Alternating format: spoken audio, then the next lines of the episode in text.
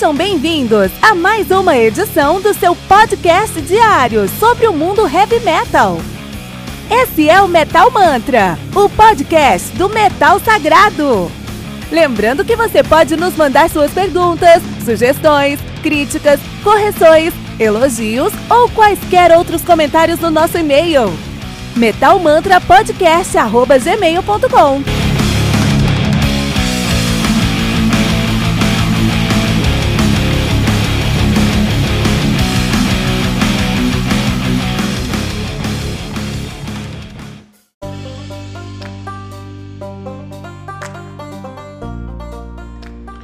Scream Bloody Glory do Death, álbum lançado no dia 25 de maio de 87 pela Combat Records. Só me conta aí com 10 músicas, totalizando 37 minutos de play. É assim que nós gostamos do nosso, do nosso Death, né? Eu gosto de Death assim como eu gosto de café preto, né? Então vamos lá. Uh, nós temos aí o Death, que é uma, uma das maiores bandas, pelo menos uma das bandas mais icônicas de death metal de fato progressive, é, progressive death metal e até mais específico é, o death metal da Flórida, né? É um som muito específico lá na Flórida, assim, é uma cena muito local, né? Os caras que são de Altamont Springs, na Flórida, já terminou, essa banda está terminada atualmente, não estão nativas, começaram em 84. Terminaram em 2001, né? E na verdade, de 83 e 84 assumiram o nome de Mantas, que é um puta nome, porque parece Metal Mantra, que é muito legal. Mas eles se chamavam Mantas e depois, que é um nome muito legal, depois eles mudaram para Death em 84, que acho que acaba sendo mais descritível. Mas é, não é muito é, comum, não é muito legal esse nome, porque é muito genérico, né? Tem muitas bandas de Death, e aí você fala, ah, Death, a banda Death, tem que sempre colocar a banda junto, né? Se fosse Mantis, seria mais é, classificável. Os caras têm uma discografia imensa, é uma das maiores discografias que eu já vi aqui no Metal Mantra, né? É muito simples de ser discutida, mas a discografia dos caras é, traz aí uma grande uma grande importância para pro, pro som dos caras. Então o que acontece? Eles sempre tiveram ali a grande é, é, tradição de é, alimentar a comunidade do death metal ali na Flórida com fitas cassete, né? Então, por exemplo, o seu primeiro álbum, o seu debut, é o Scream Bloody Glory, que a gente está falando aqui de 37, ano que eu nasci, então o Death nasceu assim como eu, isso é muito bom. Mas é, antes disso, antes disso, antes do Scream Bloody Glory, os caras lançaram, olha só, é, lançaram 13 cassetes com com é, é, os seus ensaios que eles chamam de rehearsal tapes. Lançaram 8 é, cassetes ao vivo, tá bom? Então 13 cassetes de ensaio e 8 cassetes ao vivo. Fora eles lançaram alguns outros demos que foram icônicos como Death by Metal, Reign of Terror, Total Zombie Death, uh, Infernal Live, Infernal Death, Regal Mortis, uh, Back from the Dead, uh, Mutilation, Screaming Bloody Glory, Aborted Sessions. Os caras aí tiveram aí na base de 20, 25 lançamentos antes do seu primeiro lançamento. Então essa cena de cassete eles fizeram muito, eles conseguiram uma legião de fãs já nessa época fomentando a cena com isso que é muito tradicional, que é cassete de álbuns de death metal. Então aquela produção precária, bem crua, mas que trazia a estética que o fã procurava. Isso é uma lição, uma lição pra banda, assim. A banda precisa falar o idioma do seu fã e alimentar o seu fã com que a banda. Do, com, com que o fã tá acostumado na sua comunidade, cara, né? Você entendeu que sua comunidade quer e você entrega isso para eles, né? Uh, mesmo assim, depois que eles começaram a lançar os álbuns, é, é, os full length, na verdade, aí eles começaram a lançar menos é, os rehearsal tapes, por exemplo, assim já não saíam mais, tudo mais, os álbuns de, de ensaio, né?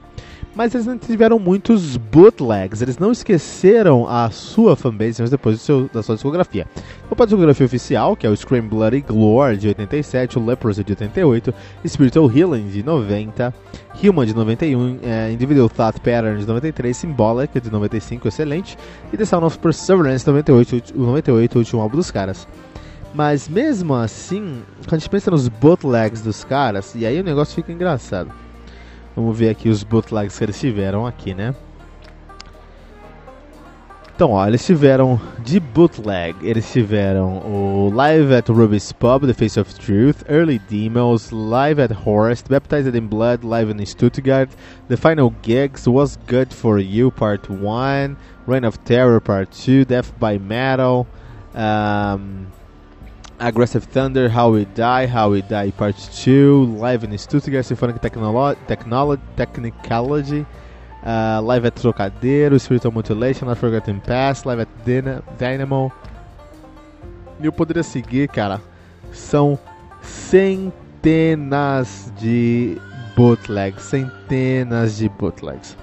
Então, muito importante, muito interessante como os caras não é, é, não pararam de alimentar a sua própria fanbase, assim. Eles entendiam que se você escuta death metal lá fora, você quer pegar um cassete, você quer ir num barzinho, pegar um cassete com uma banda, talvez pagar para aquele cassete, mas é importante ter o cassete na sua mão, na sua mão, levar para casa. É uma cultura até hoje, eu sinto muita falta de pegar cassete na mão, assim. E com as bandas, conhecer uma banda nova atrás daquele cassete, né? Eu, eu que cresci em Cotia, ali tínhamos um, um, bar chamado Incinerator. E um bar assim que você tinha ali o Crisium tocando, você tinha o, o, Imperial Devastation tocando, várias bandas tocando, e era muito comum você comprar fita cassete no final do show, assim, para conhecer a banda. Então isso é uma coisa muito.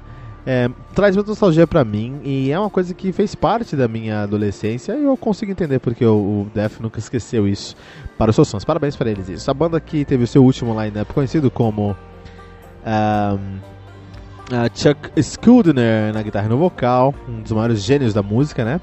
Falecido em 2001, Scott Clendeman no baixo, Richard Christie na bateria e Shannon Ham na guitarra. Olha que interessante aí, né?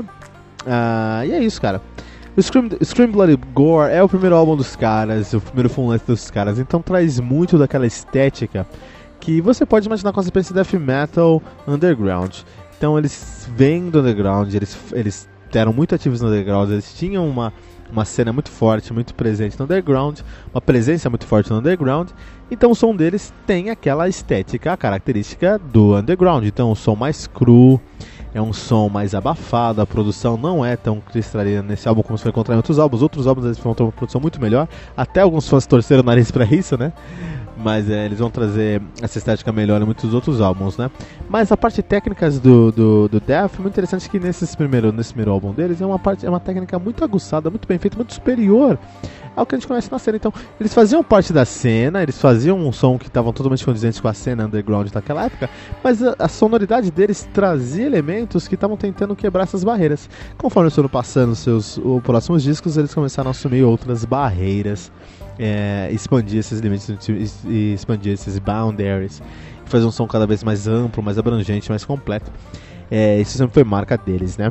Uh, uh, uma grande, uma grande é, diferença nesse, nesse primeiro, primeiro álbum dos caras até o último álbum dos caras, Sound of Perseverance, é como o, o, o vocal do Scoodner foi é, é, aprimorado com o tempo, né?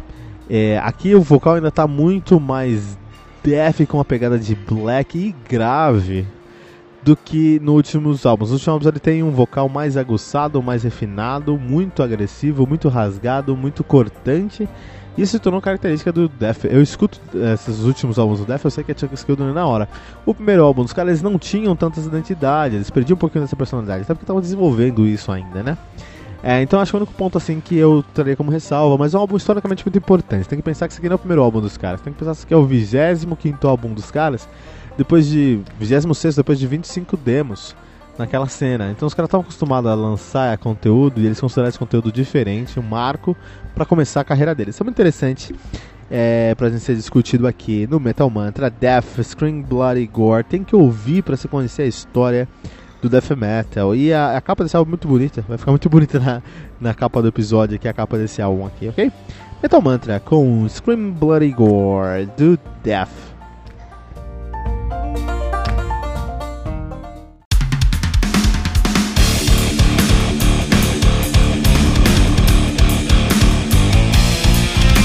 Você ouviu mais uma edição Metal Mantra, o podcast do Metal Sagrado.